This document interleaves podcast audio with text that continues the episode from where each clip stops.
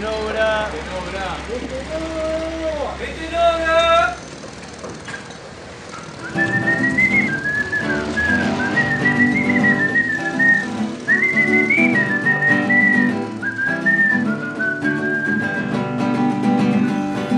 Un pueblo abandonado en el medio del mar, una guitarra loca que no puede parar.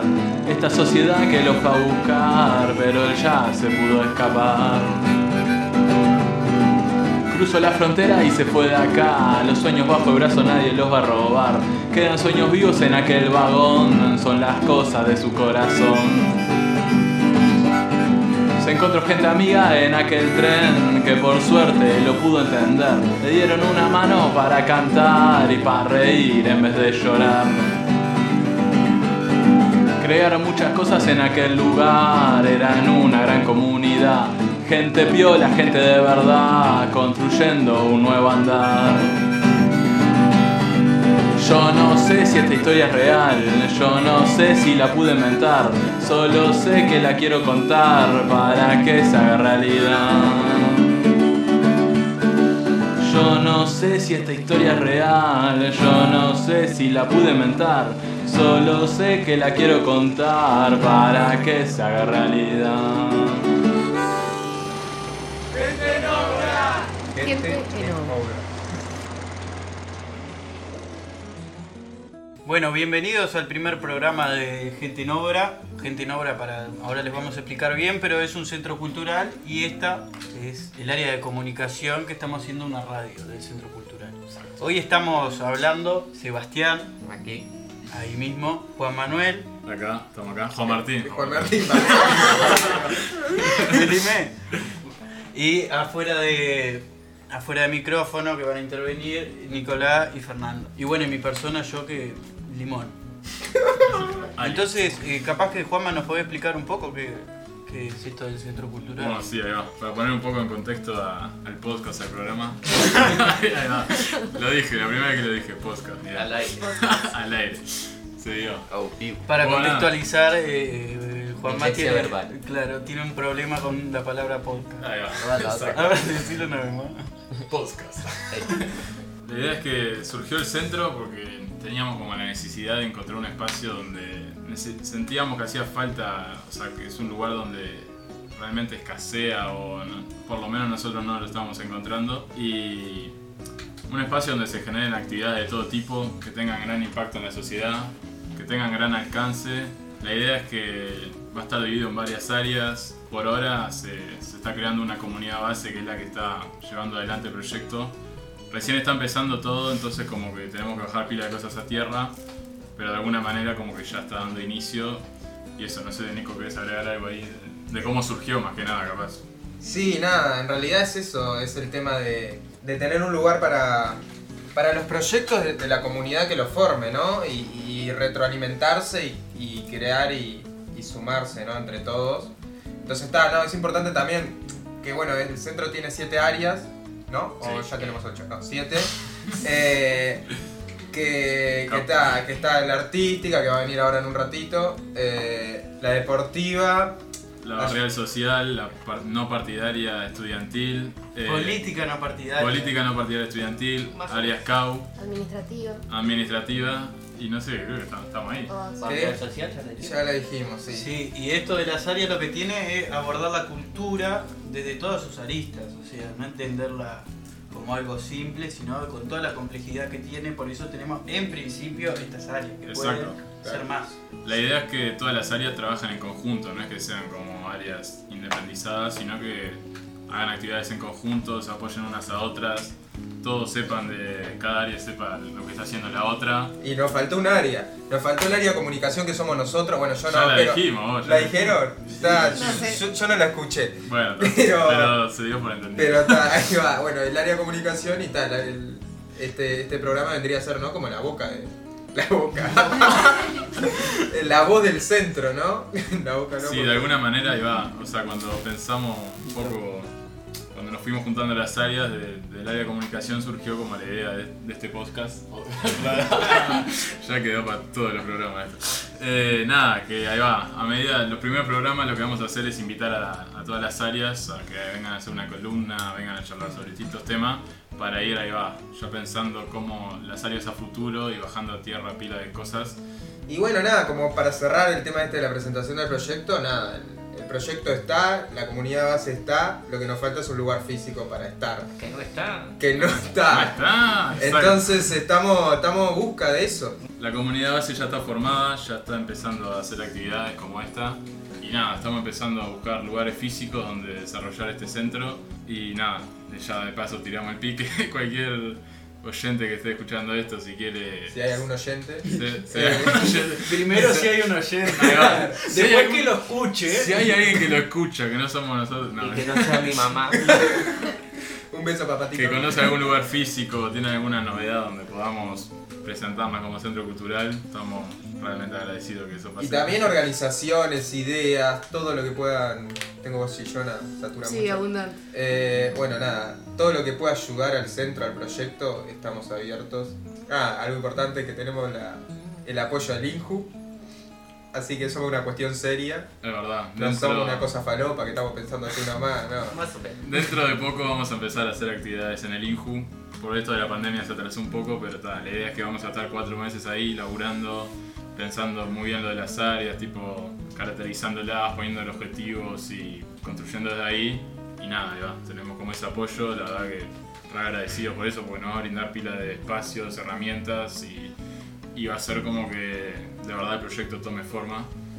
Y nada, es un apoyo muy importante para nosotros. Sí, ya empezando un poco, este, este primer programa va a tener tres bloques. Este es el primero, después tenemos un segundo que va a venir el área artística a hablar de un tema en concreto y después tenemos el último que es de despedida. ¿no? Entonces ya para, para este primer programa teníamos pensado una temática para empezar a hablar que era... Bueno, ahí va, la tiro. No, Eh, pará, pará. Porque primero quiero decir, Jaime me sigue postergando la fecha y la fecha y la fecha. Tengo hace un año la entrada. Si el señor Jaime Ross escucha esto, y Ojalá. ojalá que lo escuche, por favor, deja de cambiarme la Jaime, Pero fecha. pará, loco. Jaime Deja de Ross. cambiarme el- de- del teatro al pelo, al teatro de verano. Jaime Ross, cantante menor. Por favor. Eso es desubicado. Se puede Una falta de sacarlo. respeto a la nación. Sí. Eso, eso se borra después en la la edición. Nicolás se va. No, pero pará, o sea, muy buena noticia se dio hoy. Que sea en el estadio me parece. A mí, el- para mí el templo de Momo es el teatro de verano. Ah, me parece muy simbólico que sea en el estadio centenario, no sé. Me, me gustó que sea ahí. Yo no conseguí entrada. Le estoy Yo- escribiendo a Instagram y no me responde. Ay, no. A la ver, entrada. Jaime, una entrada para acá, la banda del Centro Cultural. Si nos estás escuchando, Y que no sea 3 mil pesos, ¿no? Si puede ser un poquito más barata. anda a la reventa de la puerta. Sí, por eso Te que. van a fajar. Yo sí, por 5 te doy la mía. Bueno, vamos con el tema. Pero nada, ahí Creo que no era que tanta gana tenía y ahora. Pero me lo viene hace un, un año que tengo la entrada. Pagué 3.000, ¿cuánto? Bueno, nada, si quieren vamos- podemos ir introduciendo un poco el tema en concreto del bloque 1. Yo ahí cuando nos pusimos a planificar un poco, se me, se me ocurrió que hace poco se dio como un ida y vuelta bastante mediático, un cruce, no sé, que como una falsa pelea entre Gustavo López y Ibai Llanos. Para poner en contexto un poco. Gustavo López, periodista deportivo argentino que trabaja en radio y televisión, Ibai Llanos, streamer, youtuber, creador de contenido, gamer, narrador de videojuegos, que trabaja en la plataforma Twitch y YouTube, ya lo dije, bien, y está más bien también creando contenido para las redes sociales. No hace podcast, ¿no? Hace, hace un podcast. Ah, ¿En serio es un sí. podcast? Hace un podcast, muy buen Salió podcast. una caja negra de Kilo News también. Tremenda, muy buena. Y muy, ya pasamos a recomendar Caja Negra, ya también escucho, Sí, conocer Julia todo, Negra, pero si nos estás escuchando. tipazo, tipazo. Nada, ahí va, o sea, yo lo, lo traje a la mesa porque me parece que está bueno para... A pesar de que fue como una pelea mediática y como, o sea, no- no- es como, quieras o no una boludez, pero creo que está bueno porque puso sobre, arriba de la mesa el tema de, no sé, yo cuando intenté hacer como un análisis más ahí, tipo, comparando medios tradicionales, lo que podría ser radio, televisión, prensa, y estos nuevos medios que están surgiendo, también llamados digitales, y plataformas de, ese estilo, como puede ser Twitch, bueno, mismo YouTube, que ya viene hace bastante tiempo. Pero nada, yo ahí, o sea, quería traer sobre la mesa un poco de la comparación. Ah, no sé qué. Pero explicaros un poco qué carajo pasó. Es verdad, sí. Porque yo no. Porque no sí, sé sí, nada. me colgué. Lo que pasó fue que Gustavo López, en su programa de radio, a modo de broma, pero no tanto, eh, lo que hizo fue como cuestionar un poco el, el laburo de, de Ibai lo que dijo más que nada es que él sentía que, que los streamers o los creadores de contenido, lo único. No, estos fueron palabras textuales de él, no, no laburaban, sino que se pasaban al pedo frente a la computadora y que él de alguna manera estaba como enojado, o sea, se mostró así como muy enojado porque los, con- o sea, los más conocidos jugadores de fútbol le daban como charlas a Ibai y no con él y como que él se mostró bastante enojado.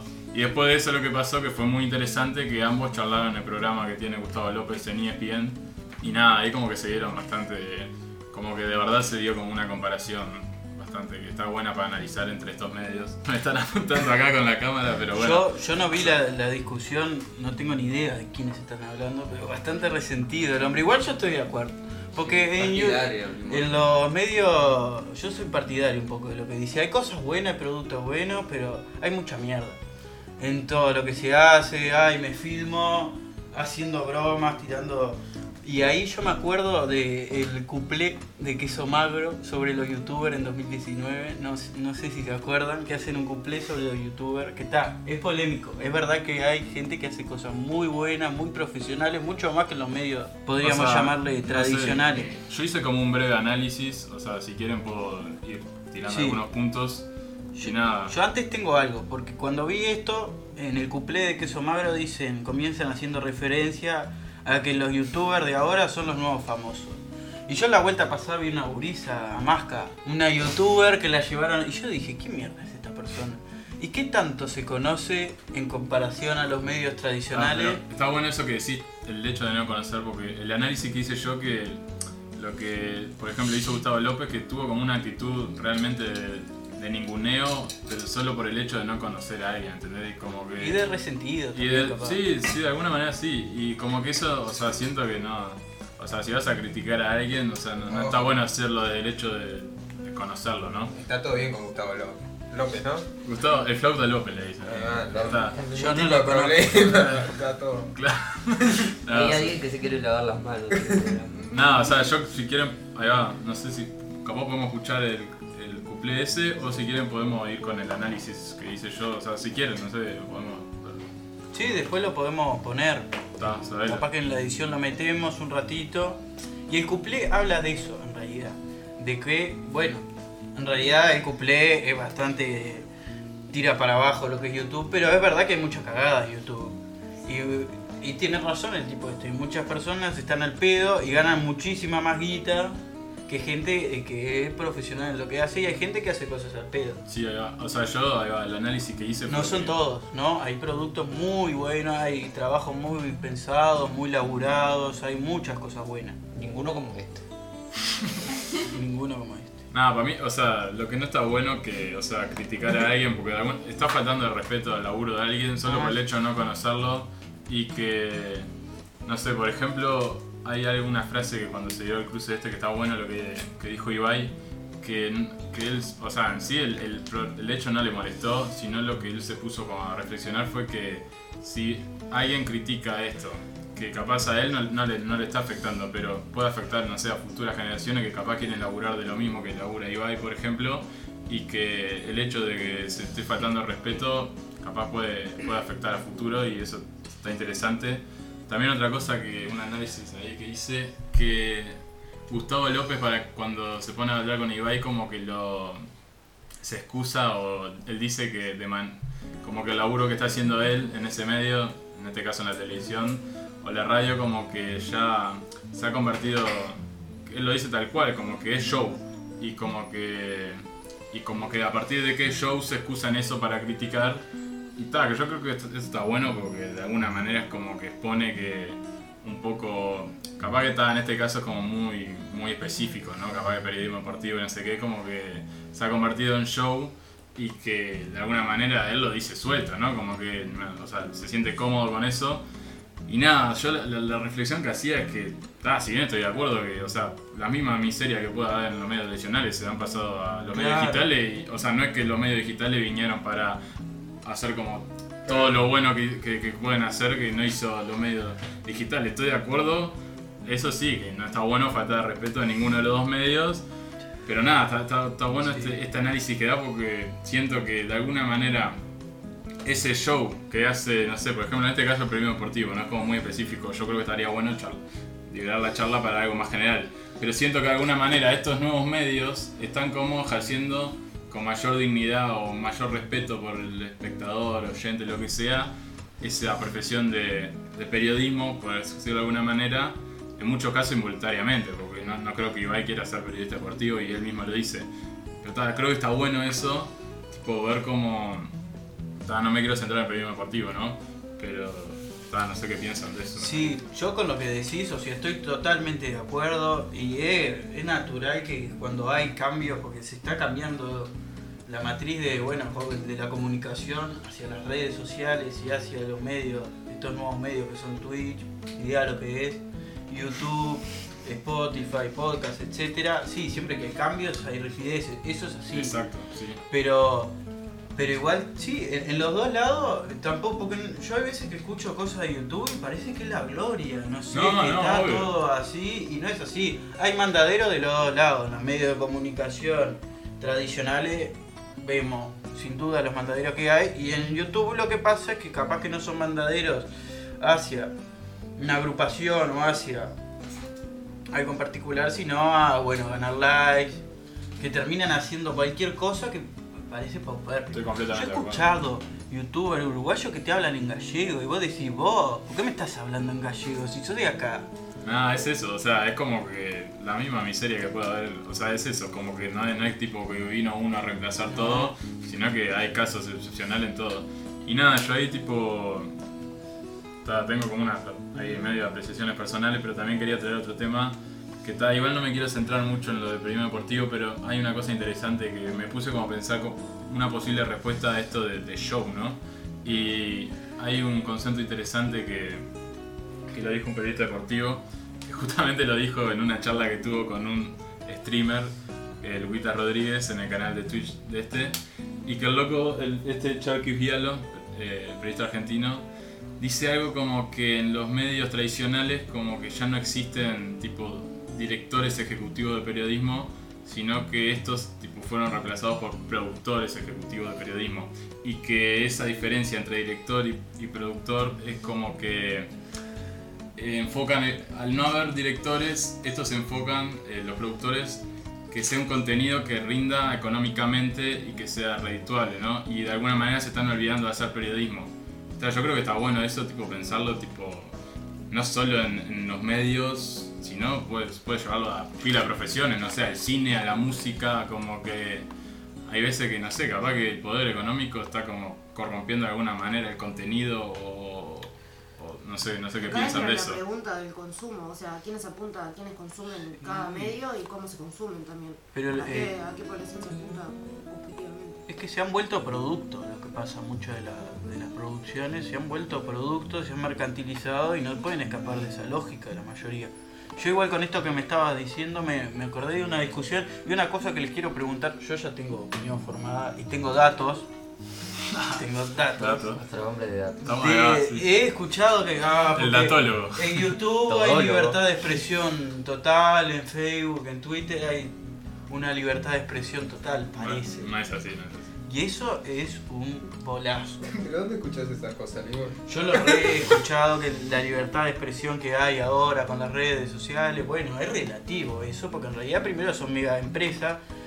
Y traje, ponerle, traje muchísimos datos, voy a leer uno, que es, que es un canal de televisión pública venezolano que está, que lo que pasó fue que YouTube y Google, porque también, si no estoy mal entendido, también tienen a, a YouTube, es parte de Google. Efectivamente. Sí. Efectivamente. Y que a ese canal de televisión se le bloquearon tres cuentas de, de YouTube y de Gmail. Y lo más lindo de esta historia, ahí ves la libertad de expresión, es que el canal se quejó, no el canal venezolano, de que por lo menos ni siquiera le avisaron que le iban a, a- a cerrar las cuentas. Y Google le dice que le mandó un Gmail a una de las cuentas que le había cerrado, avisándole que se las iba a cerrar. Son, Pero bueno.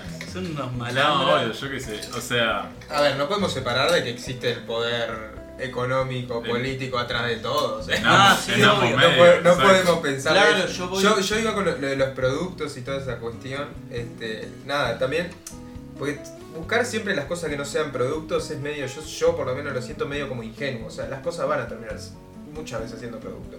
Entonces yo, más que, obviamente me gustan las cosas que no son productos a veces, pero eh, también está en eso de como diferenciar entre los productos de repente cuidados y los productos no cuidados, ¿entiendes? Los productos por, por ser productos. Sí, Sí, sí. Como las películas. Yo no le diría productos, porque le dije producto y ahora no estoy muy de acuerdo, porque en realidad producto es una producción, o sea, Claro. pero eh, a lo que vas y eh, a lo que estamos yendo es que sí, que se ha mercantilizado. No podemos ignorar que todo está mercantilizado. Es más bien Pero- el enfoque, no tanto, o sea, si es un producto o no, es más bien tipo, si de verdad, por ejemplo, en este caso que estamos hablando, no sé, de comunicación, periodismo, si de verdad estás haciendo periodismo porque querés hacer periodismo o porque querés hacer que sea show de alguna manera, Sí, tipo el enfoque que le querés dar. Ruggeri dice cada disparate en Fox Sport, pero. Uh, ahora que hablas de eso, y tal, igual no me quiero centrar mucho en el periodismo deportivo porque si no me voy a colgar, y, pero hay una cosa que dijo Dolina que es recontra interesante, que justamente que traes a Ruggeri a la mesa, que Dolina dice algo como que de alguna manera los programas, por ejemplo, así, medio de mainstream, o por, yo qué sé, lo que está ¿Medio Ruggeri, mainstream. ¿Qué Bueno, es eso? O sea, lo, lo grande, o sea, lo que más se ven, o sea, por ejemplo, en la, la televisión argentina, no sé, que está Ruggeri así, los más grandes, tipo, que más se ven, programa deportivo.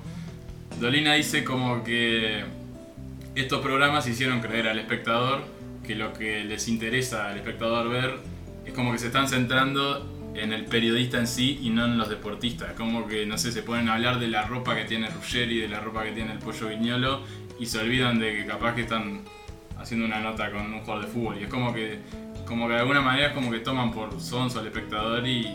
y Sonso. sonso, buena palabra, sonso. Y nada, es eso, como que, como que se pierde el foco. Y hay otra cosa que dice Dolina que es interesante, pero está, es lo último que digo del periodismo partido. Sí, porque yo no tengo Sí, ni ya. idea de a quién estás hablando.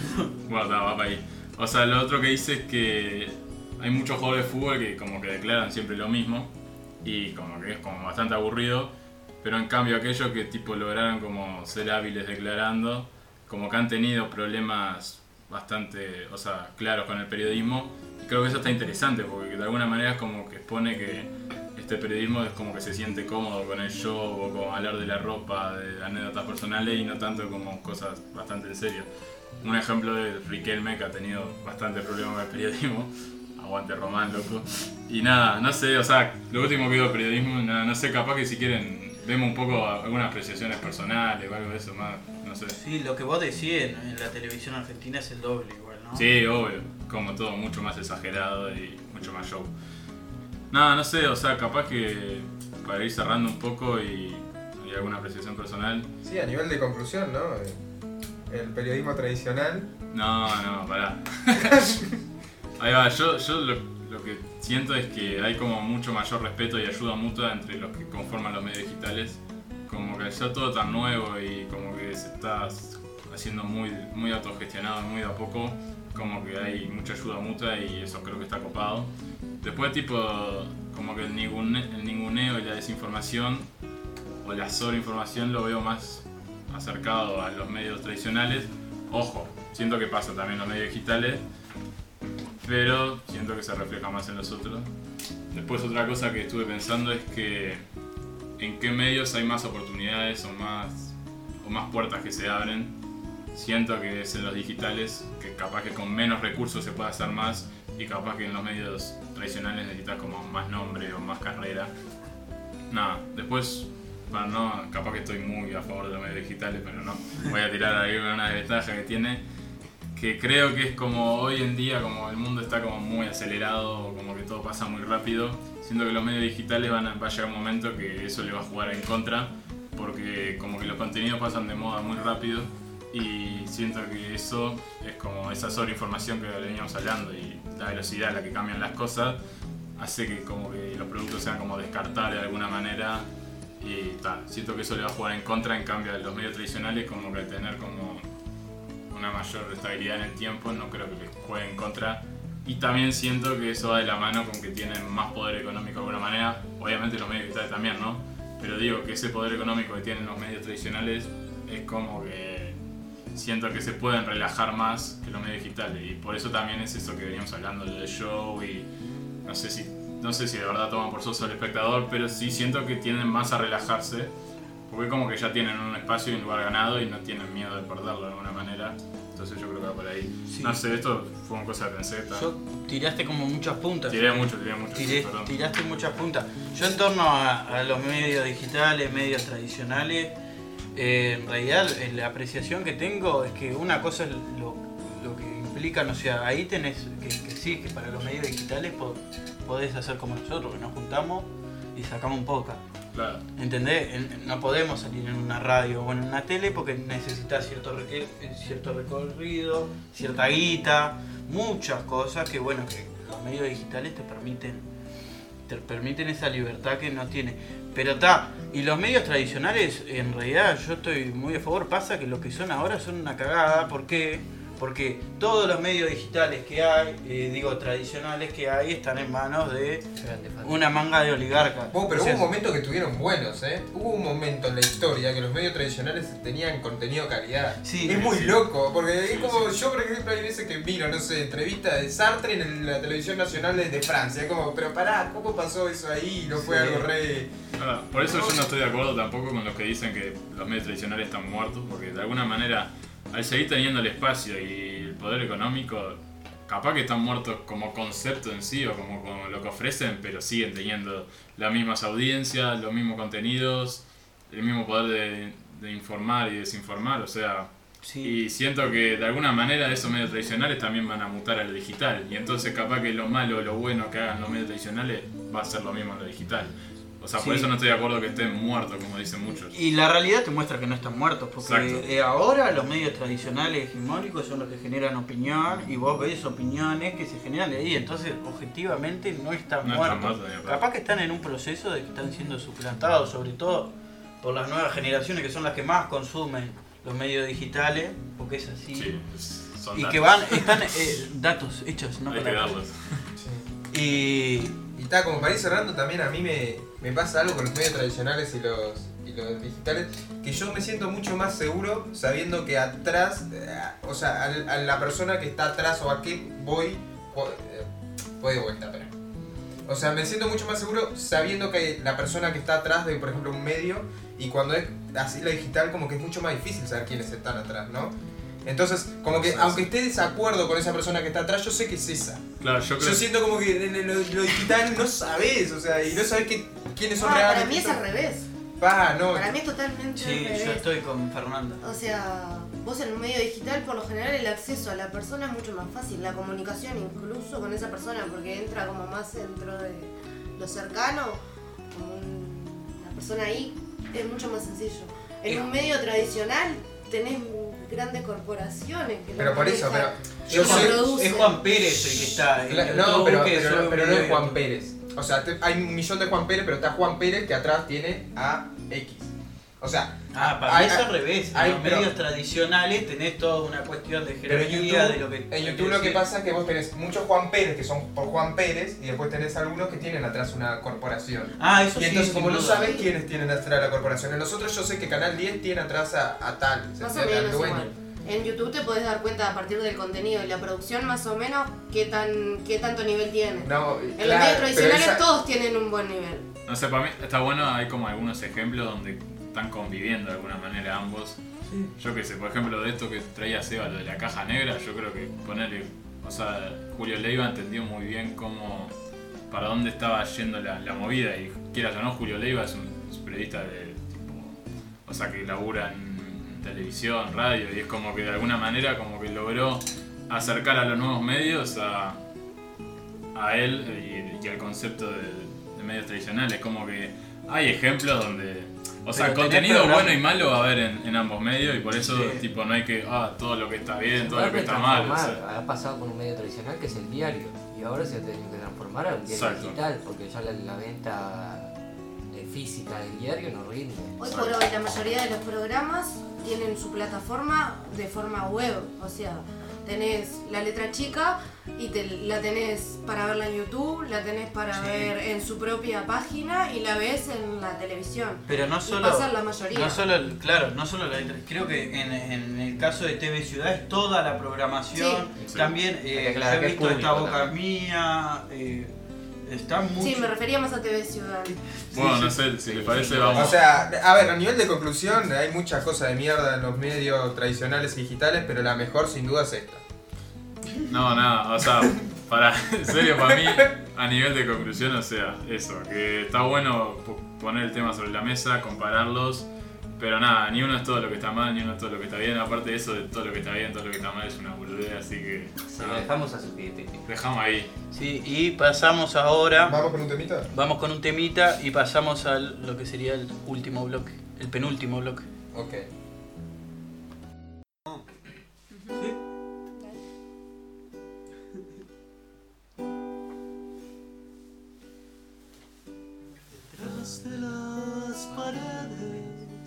Ayer se han levantado, te ruego que respires todavía.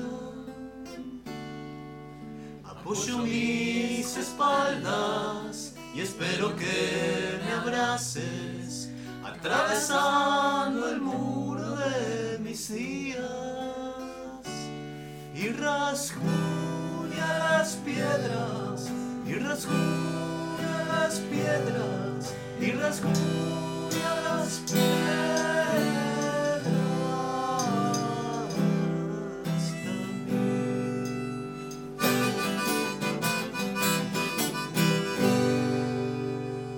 apenas perceptibles, escucho tus palabras. Se acercan las bandas de rock and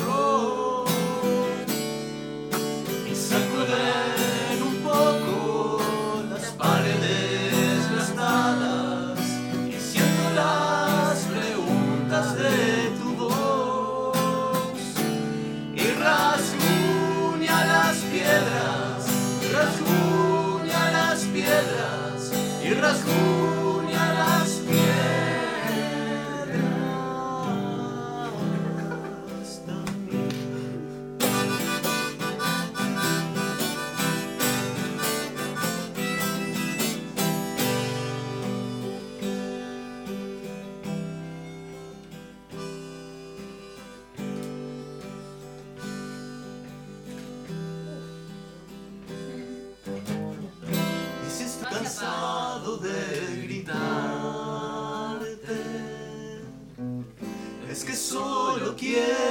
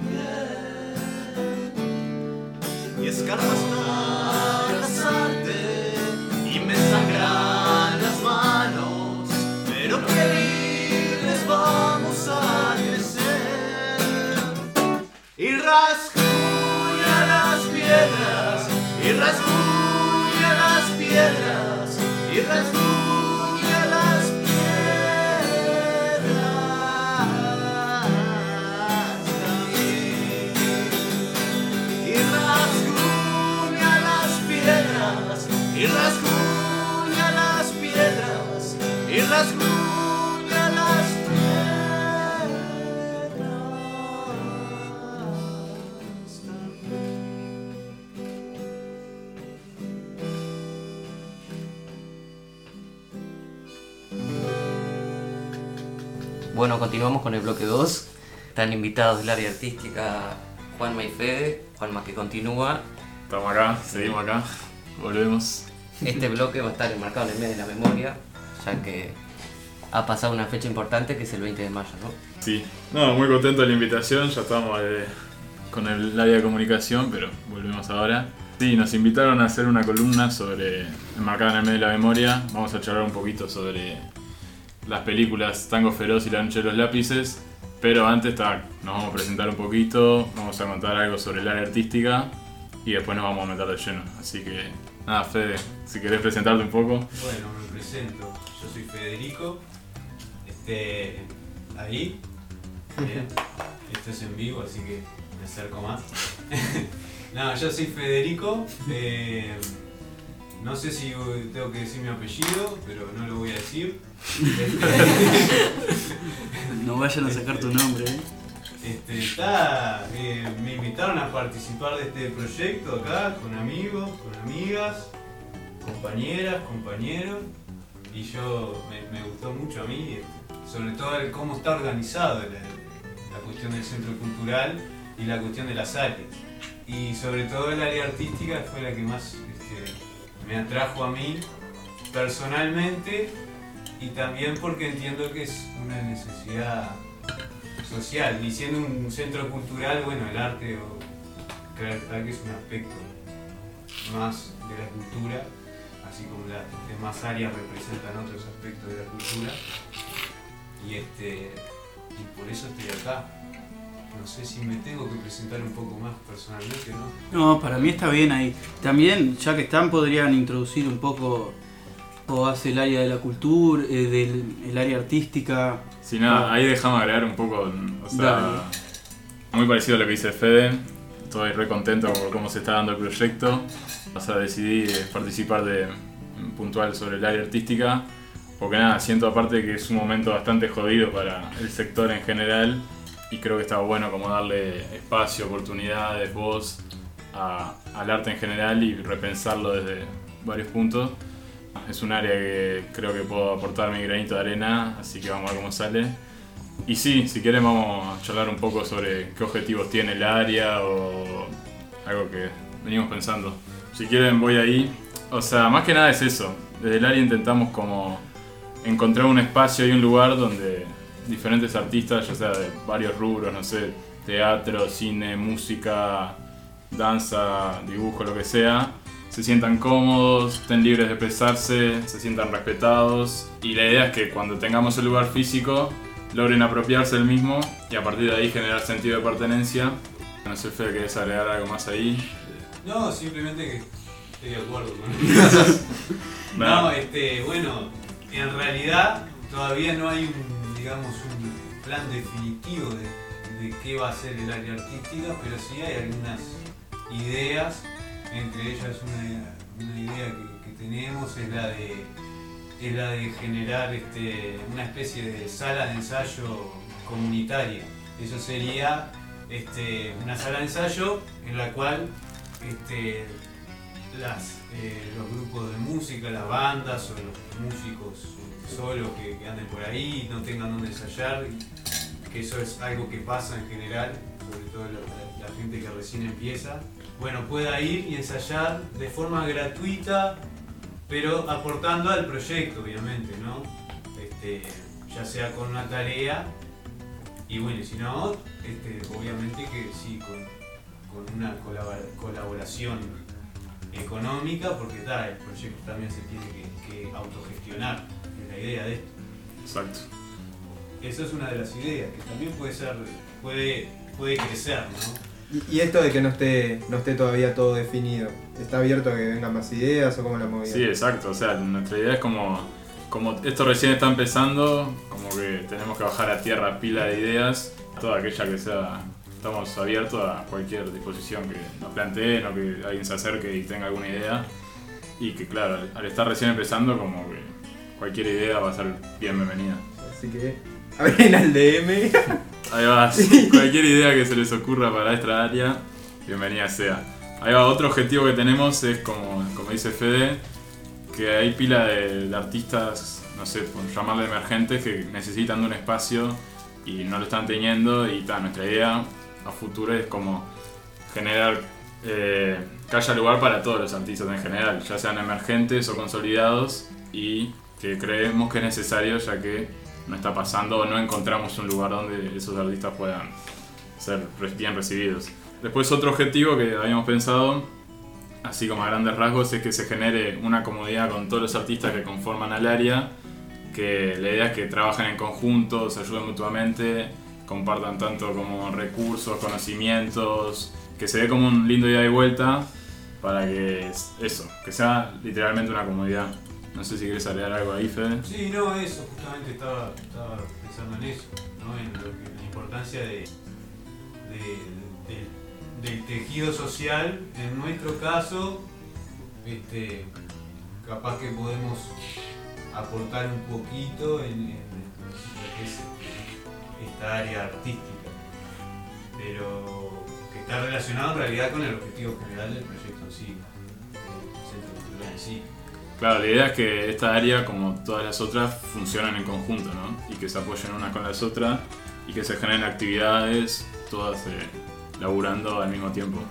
Después otro objetivo que habíamos pensado es eso, como veníamos charlando, entendemos que debido a la pandemia y también por una post-pandemia, es realmente es un sector que se vio bastante jodido, muy afectado y nuestra idea sería, nuestro ideal así, que podamos brindar ayuda y más que nada contención, tipo emocionalmente, ojalá podamos dar lugar y oportunidades, herramientas para que ese golpe que ha sufrido este sector no, o nos vayamos recuperando de a poquito. No sé si... Sí, y justo vos que estabas, porque la gente no sabe, pero ¿qué día es hoy? No tengo el número. Esto sin duda no es en vivo, en vivo. 28 de mayo. Hoy es 28 de mayo, porque es importante porque hace poco fue la marcha, no sé si fue ayer. Fue el lunes. fue el Sí, lunes, ah. Se dio una marcha sobre los artistas. en- más que nada fue el sector de la música, pero. La acom- música del CTI. Exactamente, Claramente. pero acompañaron artistas de todos los rubros. Y sí, ahí va, fue bajo el lema de que la música está en CTI. Y más que nada lo que se reclamó ahí fue que desde este sector entienden, entendemos que, que hubo como diferentes criterios o pocas respuestas para este sector. Y más que nada la marcha fue ahí, sí, la verdad que fue, estuvo buena. Y acompañó bastante la gente, así que contento por eso. Esperemos que tenga eh, respuesta en el tiempo, o sea, que, que logre buenas consecuencias. No sé, Fede, ¿querés agregar algo ahí? No, Sí, igual eso es, eh, es importante porque la cultura, también lo que pretendemos hacer acá, que va en todas las áreas, es mostrar la importancia que tiene la cultura. Exacto. Que siempre queda relegada como si fuera algo secundario. Y, es la que cohesiona también a todas las... Y la cultura es mucho más grande de lo que podemos imaginar. Exacto. Entonces en ese sentido, todas las áreas, ¿no? Es también mostrar la importancia que tiene la cultura en- la construcción de una sociedad. Sí, y también entender que detrás de la cultura, como así como la, la entendemos como concepto, palabra más general, eh, o sea, hay mucha gente laburando y no, no- que Claro. por- o sea, no deja de ser un laburo y hay mucha gente que la está pasando mal. Detrás Y- de los artistas, inclusive. Exactamente. Iluminadores, sonidistas, o sea, claro, hay mucha gente que capaz que no se ve o, o capaz que pasa desapercibida, pero realmente la está pasando mal y nada, eso, ojalá que podamos dar lugar, contención y que se genere una buena comunidad. No, sería por ahí. Por ahí iría el área artística, eso, como decimos, estamos como recién empezando, bajando pila de cosas a tierra y nuestra idea es que todo esto que se vayan recibiendo ideas, charlando, pensando y repensando, así que abiertos a eso también. Está en. Tan pañales como se dice, sí. No, Pero bueno. está bueno también eso, ¿no? De, de- de entender a la, a la cultura como una totalidad y no a veces como de forma fragmentaria. A, a veces nosotros está, justo estamos eh, implicados en lo que es el área artística. ¿no? Pero a veces también lo que pasa es que se entiende que cultura es solamente arte. Y, se- y no se entiende a su vez que el arte es un trabajo, Exacto. porque el, el arte es producto del trabajo. Entonces, este, la, marcha del otro día fue una marcha de artistas, pero en realidad fue una marcha de trabajadores. O sea, la difer- ¿qué diferencia hay con la marcha de otro gremio o rubro del trabajo? Es simplemente eso, ¿no? El rubro. Pero en realidad es gente que lo que produce lo produce con su trabajo. Y en esta circunstancia está bueno también este, a- empezar a, ser consciente de eso, ¿no? Sí, claro, como repensar el hecho de la cultura más, más allá de, claro, realmente repensarlo como un trabajo y, y nada, otra cosa que quería agregar ahí, que, que siento que la pandemia es un momento jodido que nos tocó vivir a todos y que lo que tiene el arte en general es como el hecho de, que conmueve y que de alguna manera en algunos casos fue también apoyo y como ayuda para diferentes personas que capaz que en un, su momento jodido, no sé, o se refugiaron en una película, en una canción o en un libro, cosas así, para despejar la mente o para sentir que estaban, que estaban refugiándose en algo. Y nada, eso también, como entenderlo de ahí, como laburo y algo que conmueve que hay que prestarle atención. también. Con eso que venís diciendo, ya capaz que podemos introducir a, a lo que vinieron. O sea, vos ya introduciste que van a hablar de dos películas. Estamos marcados, como dijo el Seba, en el medio de la memoria y eligieron dos producciones eh, artísticas, en este caso cinematográficas. Cinematográficas, Así que ustedes vinieron a hablarlo un poquito de esas dos películas que eligieron. Y, bueno, si quieren introducir ahí qué películas eligieron, por qué, qué carajos son. Dale. Eh, bueno, nosotros elegimos Tango Feroz y La Noche de los Lápices. Ambas son dos películas argentinas que tocan el tema de, de la dictadura y más que nada de la memoria, pero de, de diferentes enfoques. Eh, una es como da un enfoque más general, el tema lo rosa más de eso, teniendo una visión más general y esa es La Noche de los Lápices.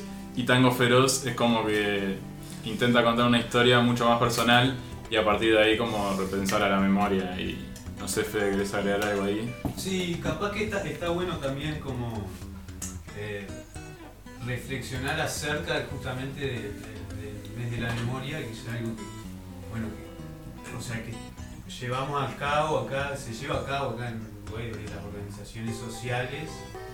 En este caso nosotros justo elegimos dos películas argentinas, pero bueno, también yo creo que entendemos que la memoria, este, en este sentido que estamos hablando, la memoria también este, hace referencia ¿no? a lo que es la historia reciente.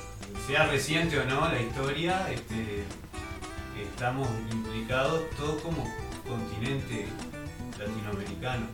También se puede reflejar nuestra memoria la memoria de un país vecino, como Sí. el caso argentino. Y más cuando estamos hablando de terrorismo de Estado, que lo que hicieron fueron crímenes de lesa humanidad. ¿Qué significa eso? Que afectan a toda la humanidad.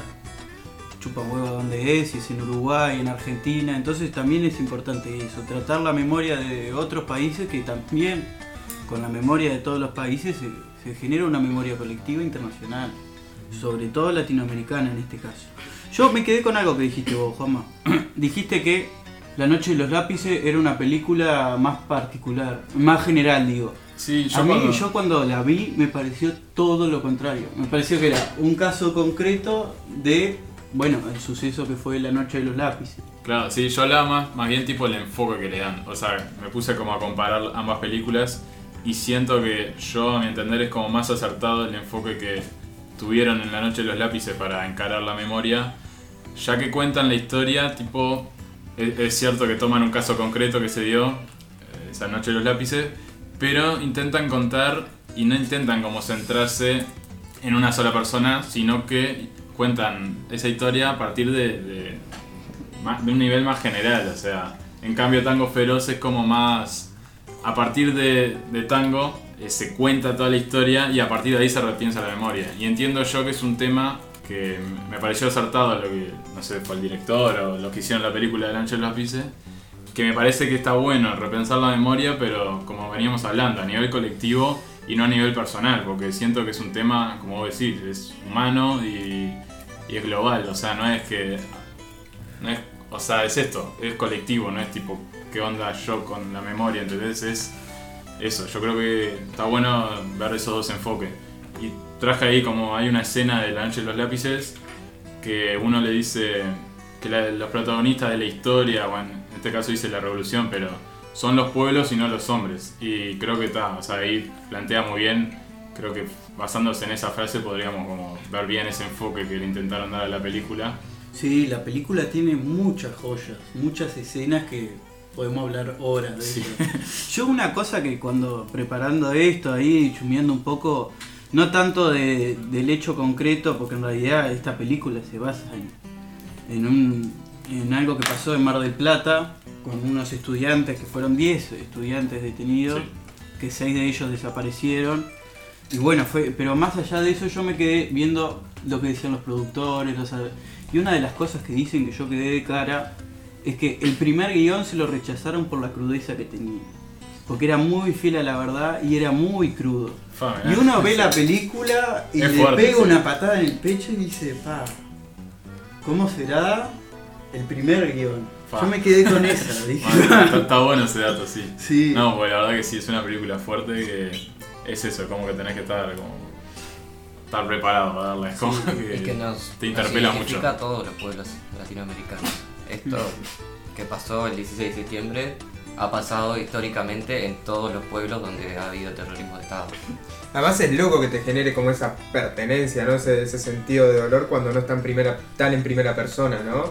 Porque generalmente cuando llegas a como a sentir en el otro cuando está en primera persona, pero como es cuando más, más global, Sí, Sí, eso, eso que decís también tiene que ver con, viste que las películas son una construcción de un relato.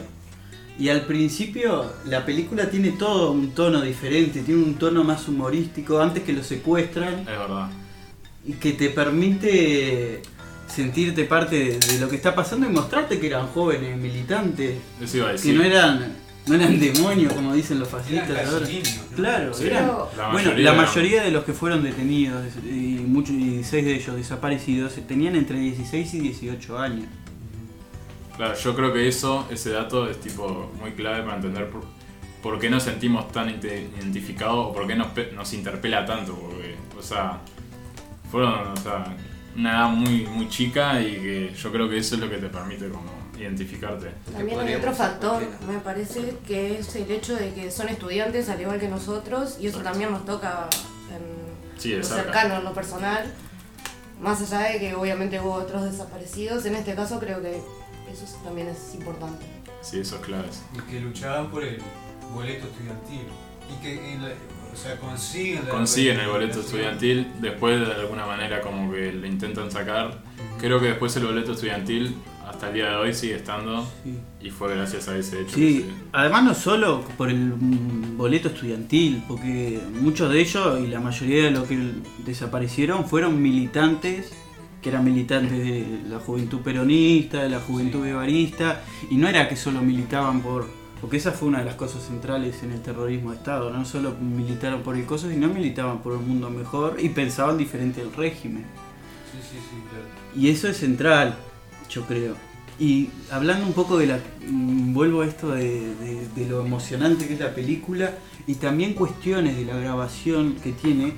No sé si sabían, pero la película, en la parte de los secuestros, se grabó en la casa de las personas que...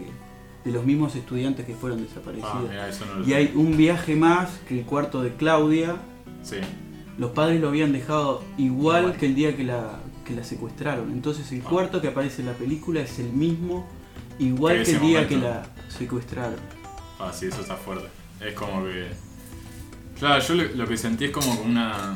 Otra posible diferencia, ya después capaz nos podemos meter más con Tango Feroz, pero creo que La Noche de los Lápices lo que tiene que está bueno, que es como. Al ser un caso real y, y contarlo desde ahí, es eso, como que. De verdad sentís que esa cercanía con la película.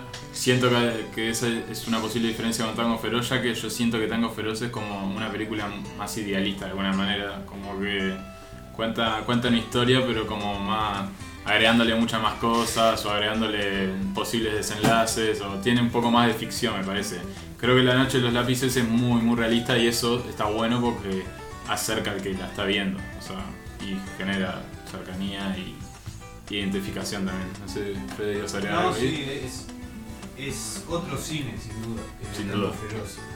Este, si bien también eh, refleja una parte de la memoria o tiene que ver con eso, es otro enfoque y este y eso, o sea, son cosas distintas. Hay un dato, perdón, que en Tango Feroz, por ejemplo, los que cantan con, con tango, en este caso, no quisieron, o sea, las personas verdaderas no quisieron brindar sus canciones Sí. para la película porque ellos creen que no es fiel a la realidad o a la verdad de lo que pasó Sí. en, en su caso particular. Sí, hubo toda una polémica con eso, bastante fulera, sí. Sí. Porque, no sé si vamos a hablar ahora de eso, pero No, se puede rozar ahí alguna parte. O sea, es eso, para mí es como que se entiende en el hecho de que es como que le dieron mucho más a- al guion, es como que le dieron mucho más cosas más que, que como película más. Yo Más creo que la-. Exacto, yo creo que La Noche de los Lápices podría haber bien haber sido un documental y en cambio Tango Feroz no, no, veo como que se pueda llevar por un documental, ¿entendés? O sea, es mucho más ficción. Si bien tiene muchas cosas que han pasado, cambia, o sea, le agregaron pila de cosas para generar como una película. No, eh, no sé después, o sea, creo igual Tango Feroz tiene pila de cosas a rescatar y, sé, hay- a mí una escena que me gusta mucho de Tango Feroz que es cuando eh, Tango dice algo sobre la memoria, que cuando lo están filmando, que hay un loco que está filmando siempre con una camarita y está bueno una cosa que le- el loco dice como que algo así, filmame que me quiero ver dentro de 10 años o dentro de 20 y dice algo como que a él en general le gustan los viejos, los que tienen memoria y que él entiende que hay cosas mucho más importantes que la seguridad, no sé qué. No, a mí, a mí me, gustó esa escena porque en el hecho de también es como que roza varios temas, ¿no? Roza el hecho de me gustan los viejos, los que tienen memoria y que, no sé, o sea, para mí la, la memoria no- es independientemente de la edad, de, de si sos viejo, joven, o sea, está bueno como repensar eso también, o sea, cómo, cómo puede ser, eh, cómo vemos a las distintas generaciones a partir de la memoria, yo creo que ha cambiado mucho, que no es ya como esa idea de los viejos son los que tienen memoria, sino No, yo creo que es un compromiso colectivo que Exacto, adoptado toda ya es toda la sociedad la que tiene memoria. Después, nada, yo creo que es una escena interesante que está, está buena ahí para traer a la mesa. Yo igual, ta, la película Melly May no la vi. La tengo pero eh, la, la noche de los lápices sí ya la había visto y no la quise ver antes porque iba a venir con un golpe en el estómago porque son esas películas que te quedan Sí, que- sí, te quedan por varios días. sí. Entonces, eh, yo ta, no la vi Tango Feroz, la verdad, no, no sé de qué trata, la tengo ahí en, en los pendientes. Pero eso que decís, yo igual hago un matiz, porque digo, la memoria no está tampoco tanto. Que es una batalla, eh, la batalla por la memoria. Eh, sí, es todos los días, Claro. pero digo que ha cambiado mucho, porque capaz que, no sé, en esa época, no sé, más de cuando se dio la película y eso, capaz que esa escena capaz que era más, iba un poco más de la mano con lo que iba Ah, el tema de la memoria. Y yo creo que hoy ha cambiado mucho, por, por suerte. Y, y nada, es eso como dice Seba, que es algo que nos interpela a toda la sociedad y no depende de cada generación. Claro, yo lo que iba es que lastimosamente, porque nos aportaría mucho, eh, no está generalizado el- la cuestión de la memoria Exacto. como, como pueblo. Y, y eso es una batalla permanente que hay que dar. Por eso para mí las películas son centrales, porque en Argentina, sobre todo, yo no sé de qué año es Tango Feroz, pero Tango Feroz de 1993, claro, es mucha más posterior. por eso. Eh, la Noche de los Lápices, después vamos a hablar bien igual, fue una de las primeras que nace después, del terrori- eh, después de la dictadura en Argentina. Entonces fue central para la reconstrucción de, de la memoria. Y ahí vemos como una obra fue central para... Y para sacar el miedo de la gente también. Sí. Que de esas cosas se pueden hablar y se tiene que hablar. Sí, y, y yo anduve chumeando y sabían que en, en- en el estudio, en el estudio no, en ¿cómo se llama? La productora. El edificio de la productora, cuando estaban, cuando habían finalizado la película, le pusieron una bomba. Le entregaron un paquete que tenía, que se avivaron los de la productora y llamaron a los bomberos y era una bomba. Que decía que era una bomba que podía volar hasta toda la cuadra. Y ahí ves la importancia que. Claro, eso no, dice que no- mucho. que no es solo una película. O sea, que es- va, va mucho más allá. Eso te dice mucho. Tal cual. También ha habido mucho silencio alrededor del tema por muchos años y la gente no, no se atrevía tampoco ni siquiera a recordar o a alzar la voz sobre el tema. Y creo que hoy en día resulta un poco más fácil y se ha podido avanzar a partir de esto, la- las, muerta- las muestras artísticas que han habido y qué tal. Sí, Se ha progresado en cierto punto en, la memoria colectiva, como decía Seba. sí, exacto. Yo creo que lo que está bueno de las producciones así artísticas, más en este caso cinematográficas, que es eso, cuentan la historia, te la acercan, se pone el tema sobre la mesa. Después el enfoque que tenga cada película, yo creo que después está bueno igual repensarlo también. Pero ya el hecho de poner el tema sobre la mesa y a partir de ahí, tipo, construir, yo creo que es necesario. y es eso, lo que tiene, el- como veníamos hablando, lo del arte, que conmueve, interpela y nada, justo un tema tan delicado, está bueno repensarlo y pensarlo todos los días. Es que es una de las funciones del arte, el tema de la Que en esa escena que vos decías de Tango Feroz es lo que le dice el amigo este que, que filma, que lo explica de una forma... eh, hay que aclarar que Tango Feroz es una película para adolescentes, o sea, Sí. objetivamente está hecha para... está pensada así. Entonces, por eso a veces también uno, si la mira, le- le- hay cosas que le puede sonar a, a cultura pop, ¿no? A cultura de masa o a- al cine más. Claro, idealización, a, Claro, Sí, a romanticismo. mismo, mismo el romance que tiene Claro. Tango con... claro. O sea, es como que... hay cosas. Como que, igual siento como que son necesarios los dos enfoques, ¿no? Exacto. Como Sí, que sí, el sí. romántico como para hacértelo más leve y después para pegarte un corchazo con la otra, ¿no? Claro. Como que son las dos. Entonces, este, ahí el loco explica, ¿no? Eh, le dice que con la camarita, adentro de la camarita, él lo que está haciendo es este. Él dice aprisionando, pero Él dice está como guardando. Que en ese momento que el que está filmando le dice a Tango, en este momento que yo acá estoy guardando, este momento nosotros, poner que filmaran ahora, en este momento, si lo vemos dentro de 10 años, los que estamos ahí vamos a ser los mismos que estamos hoy, ¿entendés? Como que vamos a quedar así como, en- ahí va, prisioneros en esa cámara, prisioneros, pero tipo... Claro, eternizados en ese momento. Y eso está bueno también, tipo, vos no sé, capaz lo ibas a relacionar con como que el cine permite eso. Claro, ¿no? que si vos a ese, ese parlamento breve de la película lo, lo- lo agarrás y lo empezás a analizar un poco más, en realidad sí es una de las funciones del arte. O sea, la, construc- la construcción de memoria. Exacto. Sí, además en el caso particular de Argentina, yo anduve chumbeando también ahí. Está, Y está full dato, ¿eh? Me gusta. sí, viene con datos, viene con datos. Cuando es, porque es un viaje, yo quedé viajando en, en- el, el cine tuvo un rol central en la construcción de memoria del terrorismo de Estado y si nosotros vemos, ponele, acá me traje películas, no, no habrá más pena ni olvido es una de ellas, salió en 1983, o sea, enseguida. La historia oficial, 1985, La noche de los lápices. La, la historia oficial es una muy buena película. La República Perdida 2, 18 1986 y La Noche de los Lápices 1986 también. Y una de las cosas que te cuentan los productores, que es un viaje para ver lo contemporánea que es la película, dos días antes de que su- la idea del guion nace dos días después que soltaran al protagonista, o sea, a, a Pablo Díaz. Sí. Y es un viaje lo Mismo contemporáneo la Pablo. Díaz eh, labura también el guion. Sí. Es un viaje, eso de cómo las películas, sobre todo en el caso de Argentina, aparecieron al instante y fueron centrales en la construcción de, de la memoria.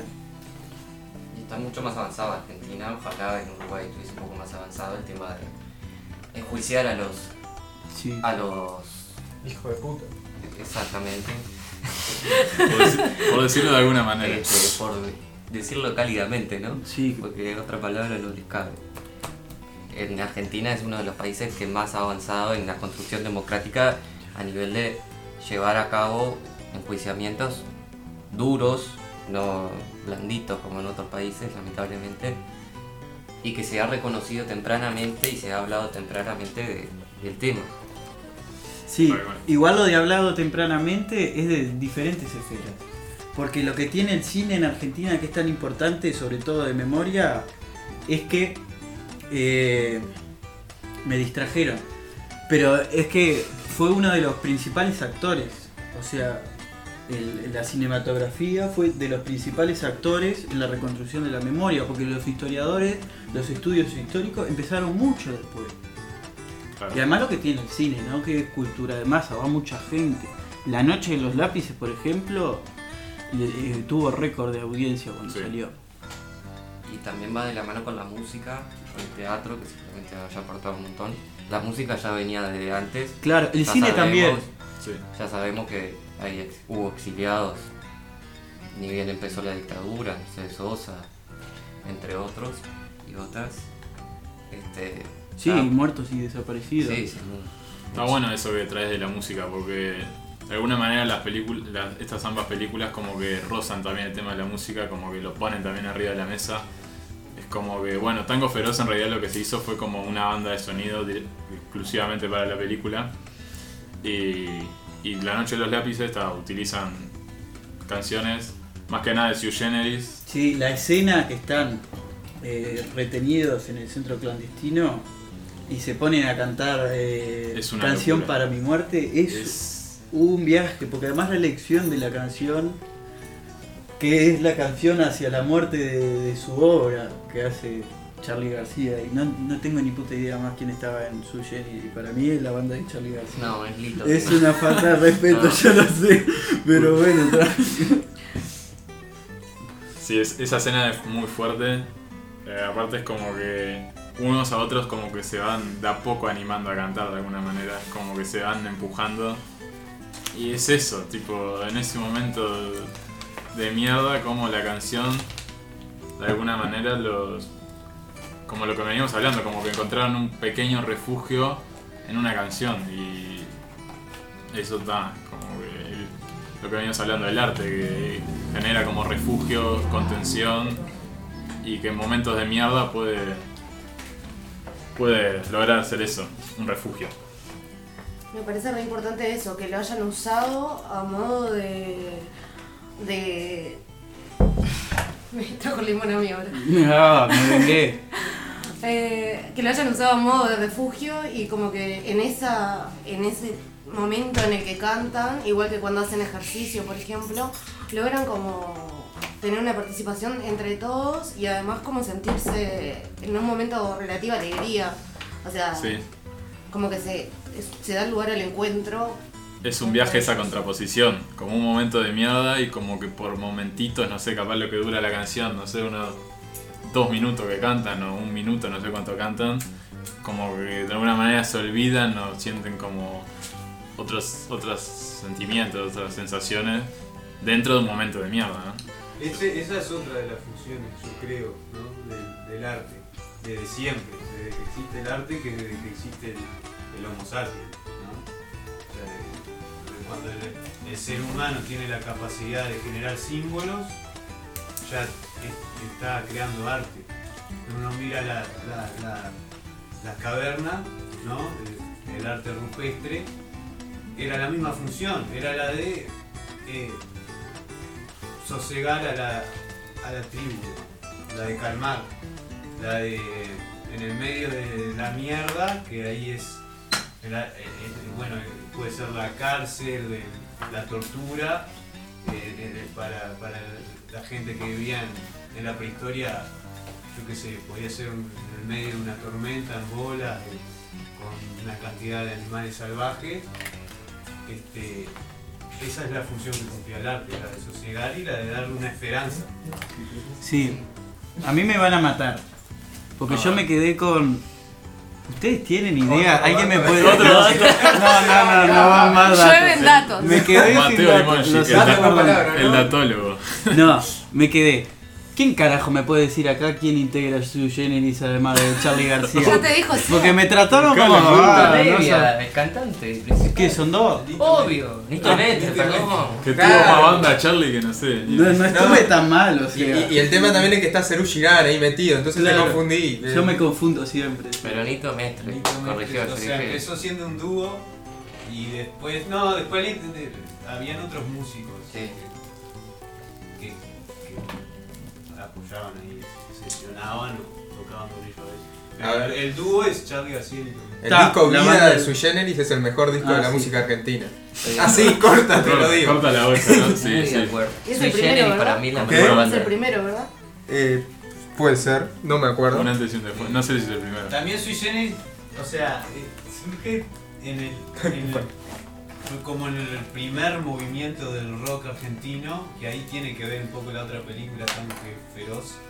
Tiene que ver bastante en realidad, aunque ya hablamos un poco de esto, pero hay que aclarar esta polémica que, que nombraba Fernanda, este, de los músicos que no quisieron ceder las canciones o que no quisieron aparecer ni siquiera como personajes. Este, la película se llama, está bien el nombre igual, porque se llama La leyenda de Tanguito. O sea, no es la historia de Tanguito. Tanguito, Claro. Tanguito eh, eh, fue un, músico argentino, José Alberto Iglesias, creo que llamaba. Sí. Tanguito, este, que era, sí, era muy amigo de Lito Nevia, de Luis Alberto Spinetta, de Morris. Morris sí aparece el personaje en la película, que lo interpreta el hijo, de hecho, de Morris, con una de sus canciones, que es El Oso. Y ahí hay otro dato. Qué temazo celoso. Y hay otro Que Viste que no como que el él aceptó eh, prestar su música, digamos, los derechos, o no sé, a partir de que dejaran que el hijo eh, Que el hijo haga él, claro. Este, fue como el debut actoral del hijo. Qué momento, ¿no? Pero bueno, está. ¿Después siguió actuando? Eh, creo que sí. Ah. Sí, No él sé, se lanzó a la música, creo, a partir de eso. Está bueno eso que decide la leyenda, porque Claro. es de ahí que tipo se entiende bien por qué le quisieron dar ese enfoque, porque quieras o no, no- tampoco es que se sabe, no hay muchos datos, o por ejemplo no se sabe bien cómo murió Tango y es como una leyenda urbana o popular de alguna manera, y de ahí se entiende por qué le dieron más el enfoque de, quieras o no, lo ponen como un héroe de alguna manera y cómo va, o sea, cómo va pasando lo diferente, las cosas que va sufriendo, diferentes cambios a lo largo de la película y nada, se explica bien lo de la leyenda. O sea, la película está muy. eh, eh, si vos la pones en contexto la película, 1993, pleno neoliberalismo, eh, el cine argentino como que estaba en bancarrota, digamos. Creo que es la película más taquillera del cine argentino. O sea que tuvo esa función en- a nivel industrial, digamos. Sí, creo que en el momento fue. Hoy en día ya deben haber otras, pero sí, en el Y por era- otro lado, en pleno neoliberalismo, eh, coloca, refleja cómo era la sociedad, digamos, en, en un- en ese momento. Refleja la represión que sufrían, en este caso, los artistas. Y en esa primera barra, lo que iba, en esa primera barra del rock and roll argentino, que estaba Tanguito, estaba Luis Alberto Spinetta, estaba, después vino Charlie García, que es un poco más joven, este, bueno, Nito, Suyena y todo eso, este, tocaban todos juntos, como que era una gran cofradía. Este, estaba, eh, ¿cómo es? Este, Billy Bond, Sí. que tenía la pesada del rock and roll. La pesada del rock and roll en realidad, en realidad no era una banda, sino que era como un gran Era, era un colectivo, sí. que tocaban todos ahí. Sí, yo no sé si eso es una cuestión de la época también, porque acá en Uruguay tenemos el ejemplo de la barra de Tacuarembó, o Sí, sea, Dano también, allá, el grupo Larganoy. sí. Sí, sí. Es un viaje porque eso no se ve ahora, esa construcción No. de, de el arte como construcción Es que yo creo que eso también. eh, colectiva, ¿no? Pa, ahí me, me difiero, ¿eh? Ah, Actualmente sí, está explotando por todos lados el, el arte en conjunto y en colectivo. Pero una cosa es cantar una canción con No, Rubén no, Rada, pero bueno, le- y otra cosa es eh, el espacio que había. Sí, porque me- Pero, me pero se, está dando, se está dando actualmente toda una cuestión de cultivo conjunto, más que nada en Argentina. Yo- Sí, yo Yo estoy de acuerdo con lo que dice Nico. O sea, la única diferencia que haría es tipo la- las épocas y los momentos. Yo creo que en, en aquel momento se dio así, también porque lo que veníamos hablando. Al ser un momento de mierda es como que. Y como al ser temas que no se pueden repensar desde un punto de vista personal, necesariamente se necesita el otro para cantar sobre no sé, por ejemplo, sobre este tema. Es como es eso, también repensar como esas canciones que cantaban tenían que ser sí o sí colectivas, no podían ser, o sea, sería como muy raro como alguien se ponga a cantar algo sobre la memoria de un punto de vista muy personal, o sea, es eso. Y una cuestión material también. En la época, por ejemplo, no todo el mundo tenía, yo que sé, una guitarra eléctrica ni un equipo de bajo. De hecho, Billy Bond terminó siendo uno de los mejores productores de Sí. Argentina. Produciendo Sí, sí. al Flaco, a Charlie, a todos esos Sí, sí. monstruos, bueno. Tipo particular, digamos. crack. Y este, entonces, claro, eso también las condiciones materiales te generan. Sí, una necesidad, claro. Incluso el rock and roll en Uruguay, eh, en realidad era el Río de la Plata. Este, yo hace poco leí un libro sobre la historia de, Días de Blues y, en el libro ahí está, ellos eran de la misma barra que, que Billy Bond, que Papo, que, que todo, y se iban, iban y venían, y tocaban allá y tocaban acá. Días de Blues fue la mejor banda del segundo barro, el Festival de Rock de Buenos Aires fue la mejor eh, banda que, lo, decía la revista Pelo, que era una revista también de esa barra de rock and roll. ¿Ves? La más reconocida. Pero yo con eso, por eso discrepo, porque no, ta, tampoco sigo a la, a la música actual, me quedé un poco en el tiempo. Tengo que admitirlo también. Pero digo, antes había una organización en torno no solo a la producción, sino organización, eso de que estábamos hablando como trabajadores. O sea, los recitales de canto popular que había, Ademu, Sí. que yo ahora eso no lo veo. No, no, es que ahora está como todo eh, dirigida por un productor con mucha guita. Pero Ah, quieras bueno, o no, sí- sigue, habiendo, sigue siendo en comunidad. O sea, la- los artistas se siguen juntando a cantar. Que a- arriba hay un señor que le, le paga a cada artista, sí, eso obvio, pero. Fuerte declaración, ¿eh? La forma de producir música. Claro, el- el- lo que hablamos en el bloque 1, el tema de, de los productores en los canales de televisión, ¿no? Sí, sí. O sea, para mí es eso, son distintas épocas que pueden tener cosas en común. Y nada, no sé, otra cosa que yo quería agregar, no sé si capaz que voy cambiando un poco lo de la música, pero me parece que está bueno lo de esto de las películas y las producciones artísticas en general.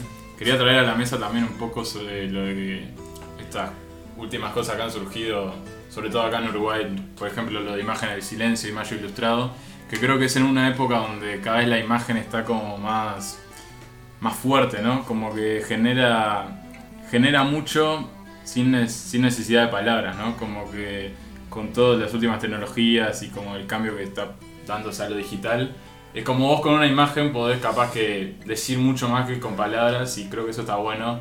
Por ejemplo, la movida que hicieron de Imagen del Silencio me parece que está increíble.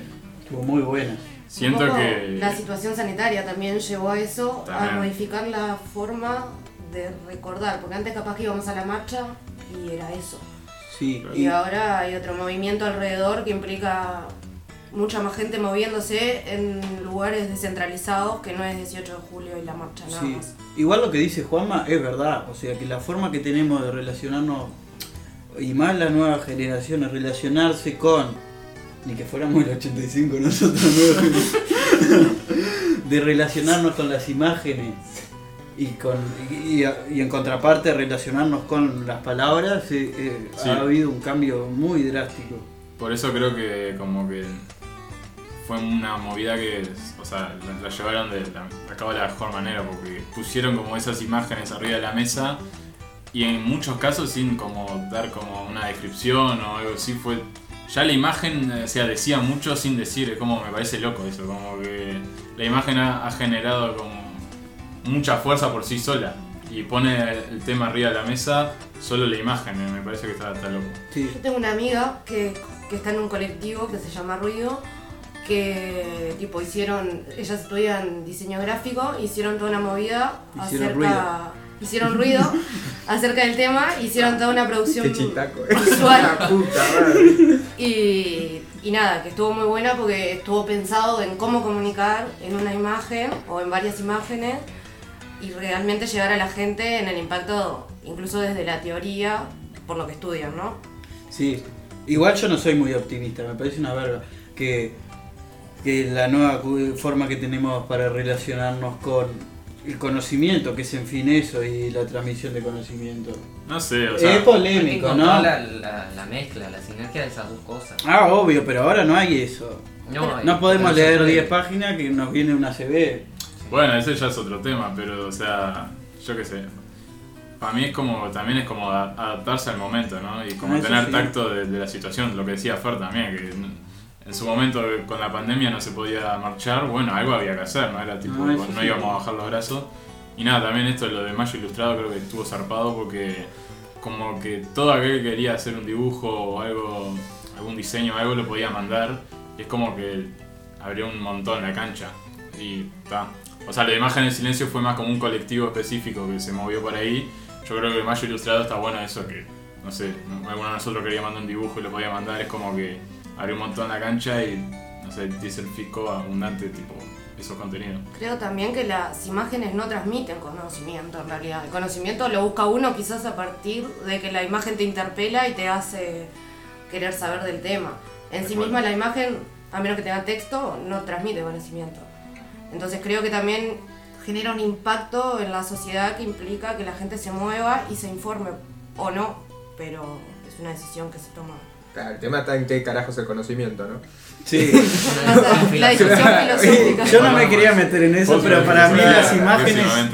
Depende de qué imagen, hay imágenes que transmiten. Sí, yo para mí las imágenes transmiten, pero no me quiero meter en eso. Sí, sí. O sea, no, yo entiendo lo que vos decís que. Claro.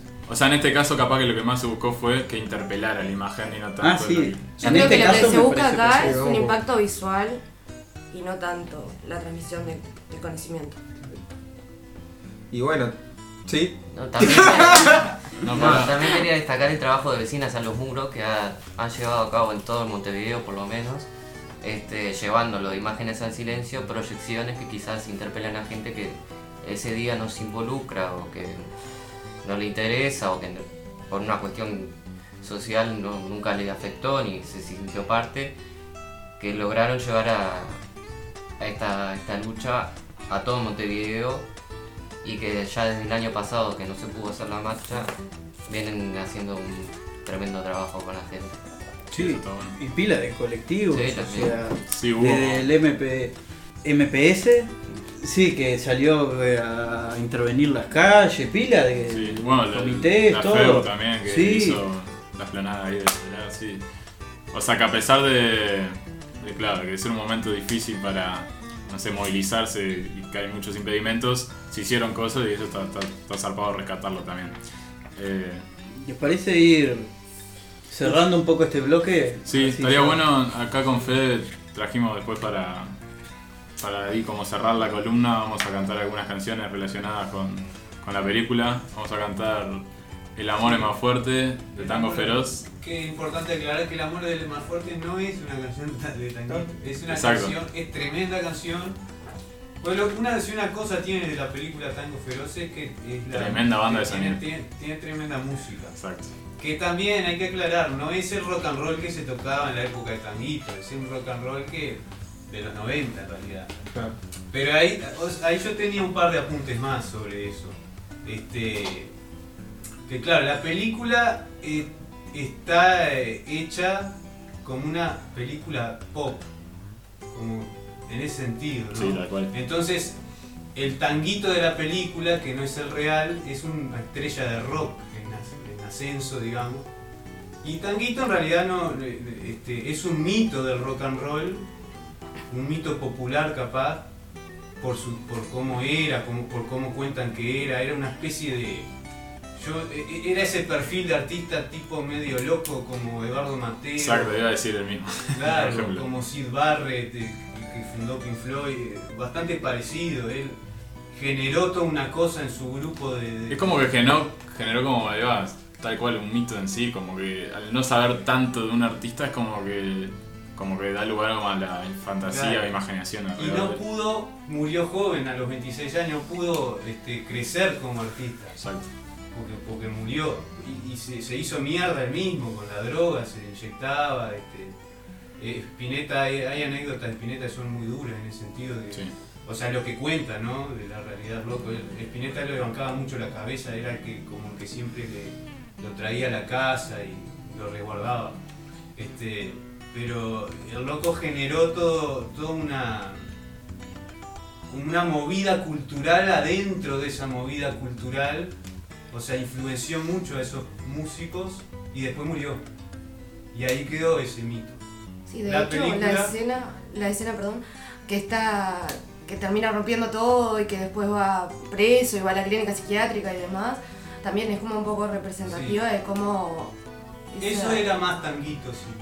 Claro, pero no era una va- estrella de rock. Claro, cómo se va rompiendo en ese proceso Claro, incluso. no, no era este. No se rompe como Charlie, estrella Claro. de rock, no- no- claro, no que era. se tira de un de- y no era el, piso. el- el- claro, el tipo, el, fachero que. Claro. Claro. Eh, Entonces está. Por otro lado, la película tiene eh, para mí el gran valor de eso, ¿no? De traer a la adolescencia de esa época, del neoliberalismo en los 90, el reflejo de una sociedad y, y- y- y está, para mí está bien representadas las dinámicas del fascismo de la época. Sí, sin duda. Este, cuando lo llevan en cana y lo quieren, quieren hacer que sea un tira, loco, y todo eso. O mismo lo de cuando lo mandan al manicomio también, ¿sabes? Como que eso pasaba, era así tal cual. La voy a tener que ver.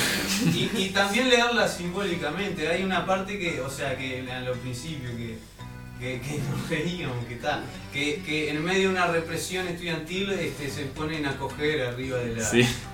E- Eso es, o sea, eso nunca. Y el tipo no, va está a la manifestación estudiantil solamente para encontrarse Claro. con la mina de pique. Eso es eh, re No le interesa. ¿no? Ah, tal cual. Pero yo ahí, sin embargo, recasto el símbolo de justamente, que tiene que ver la canción, del amor frente al horror. O sea, no Sí. importa que sea mentira que vos te pongas a coger en, en el medio de una manifestación, eso no existe, no puede ser además, tenés que estar preocupado por, por rajar con tus compañeros. Y que Muy mayo francés nada. esa idea. Claro. Va a cagar. ¿Y Bueno, En un techo, además. Pero, pero para mí está bien el símbolo. de- Está bueno, sí, está como. O sea, Sí, yo tengo. no el hecho puntual ese. Sí, Claro. sí. Capaz que lo podríamos haber representado de otra forma si nosotros. Vos decís que, que da como. Está bueno porque da lugar al, al análisis. O sea, De hecho pasa Sí, sí. que, lo, o sea, hay una discusión entre los compañeros porque sienten que no están apoyando a Tanguito en el momento en que está en el recluido, tanto en la cárcel como en el manicomio este. Y la cómo se visualiza a la mujer esta también, tipo, en todo momento está presente, Claro. como que los interpela como, como compañeros incluso. Sí, igual hay una, una, una construcción de que es muy mayo francés que yo no estoy muy de acuerdo de ah, hacer el amor es hacer la revolución. Bueno, no, no es hacer la revolución, pero sí está eso de haciendo Sí, el yo creo que- amor, que es- hago la bueno, no. Lo ponen arriba de En la revolución se encuentra el amor también. Sí, no, el amor eh, puede ser el amor erótico, Para mí pero lo esa ponen muy concepción simbólicamente, no un poquito burguesa de-. Del mayo francés. de- Por eso traigo también que interpela a los compañeros, o sea, incluso en el amor, o sea, el amor de otra manera. Ah, sí, yo, pero yo no digo el amor, digo esa, co- Ah, bueno, pero yo. esa digo- construcción que hay Claro, eso estoy de, de- acuerdo. Exacto. Sí. Pero yo te digo, yo cuando digo leer el símbolo del amor frente al horror, me No, eso refiero sí. al, al amor no del mayo francés, sino, no sé, pero al que hablaba el Che me refiero. Sí, Al- sí, sí. Al amor, a, los, a que la revolución es un acto de amor. Sí, Está sí, bueno sí. eso que, que decís. A mí cuando vi la ancha de los lápices se me ocurrió que. No sé, capaz no, no viene mucho al caso, pero. O sí. Pero una vez se dio que. Que vos, eh, un freestyle ahí se tiró. Y lo cierra diciendo. Eh, es un concierto que hace con Ciro y los persas. Y el último, la última frase que lo cierra dice. Mirá que los bastones nos vienen jodiendo, pero los lápices siguen escribiendo. Y yo ahí cuando vi eso lo relacioné un poco también con la canción del amor es más fuerte. Como que está el horror, pero están esos lápices escribiendo y están ese amor. Es como... O sea, estoy de acuerdo Sí. con lo que decís vos, pero también es eso, como que esos lápices van a seguir escribiendo. No, de yo estoy manera. totalmente de acuerdo. Y eso fue un eslogan, ese, justo esa frase. Sí, los lápices de- siguen escribiendo. Sí, pero es verdad que hay una vulgarización de lo que es el amor Exacto, revolucionario. de- por eso yo recurro al mayo O sea, francés, que me parece un sí, poco sí, eso sí, soy- sí. Ah, la tenés con el mayo francés. Ah, la re Yo la quiero, el lo quiero el mayo francés, pero eso para otro día. Sí, obvio, es como que es algo que da... Hay mucho vale. mejor, eh, hay muchas más cosas importantes en el 68 antes que el mayo francés. Pero no, no y coger no es hacer la revolución. Pero no viene al caso. Eh, eh, Bueno, mirá que el indio dice hacer la revolución con una canción de amor, así que...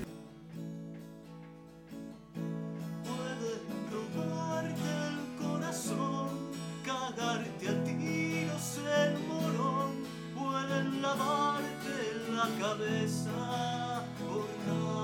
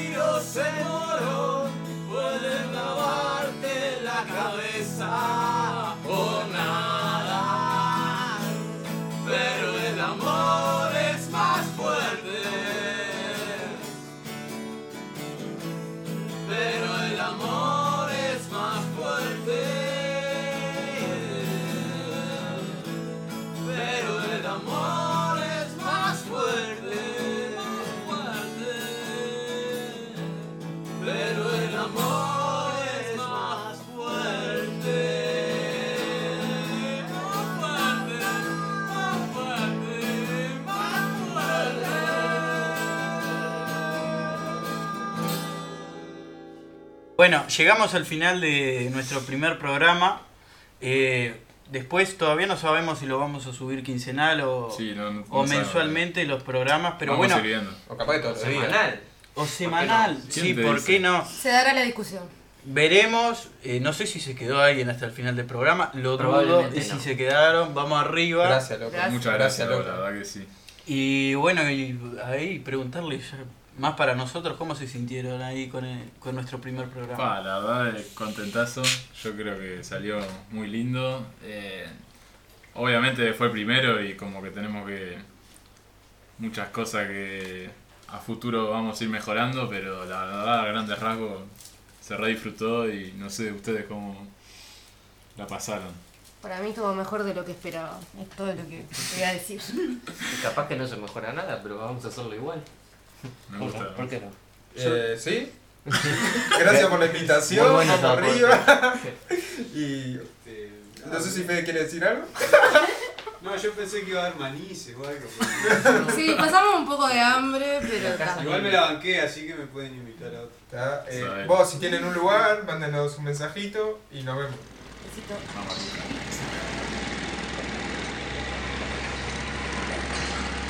Vamos. Gente en obra.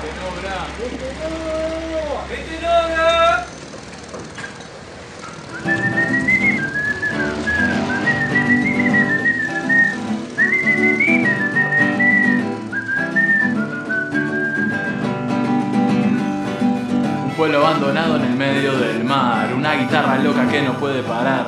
Esta sociedad que lo fue a buscar, pero él ya se pudo escapar. Cruzó la frontera y se fue de acá. Los sueños bajo el brazo nadie los va a robar. Quedan sueños vivos en aquel vagón, son las cosas de su corazón. Se encontró gente amiga en aquel tren que por suerte lo pudo entender. Le dieron una mano para cantar y para reír en vez de llorar. Crearon muchas cosas en aquel lugar, eran una gran comunidad. Gente piola, gente de verdad, construyendo un nuevo andar. Yo no sé si esta historia es real, yo no sé si la pude inventar, solo sé que la quiero contar para que se haga realidad. Yo no sé si esta historia es real, yo no sé si la pude inventar, solo sé que la quiero contar para que se haga realidad. Gente en obra. obra.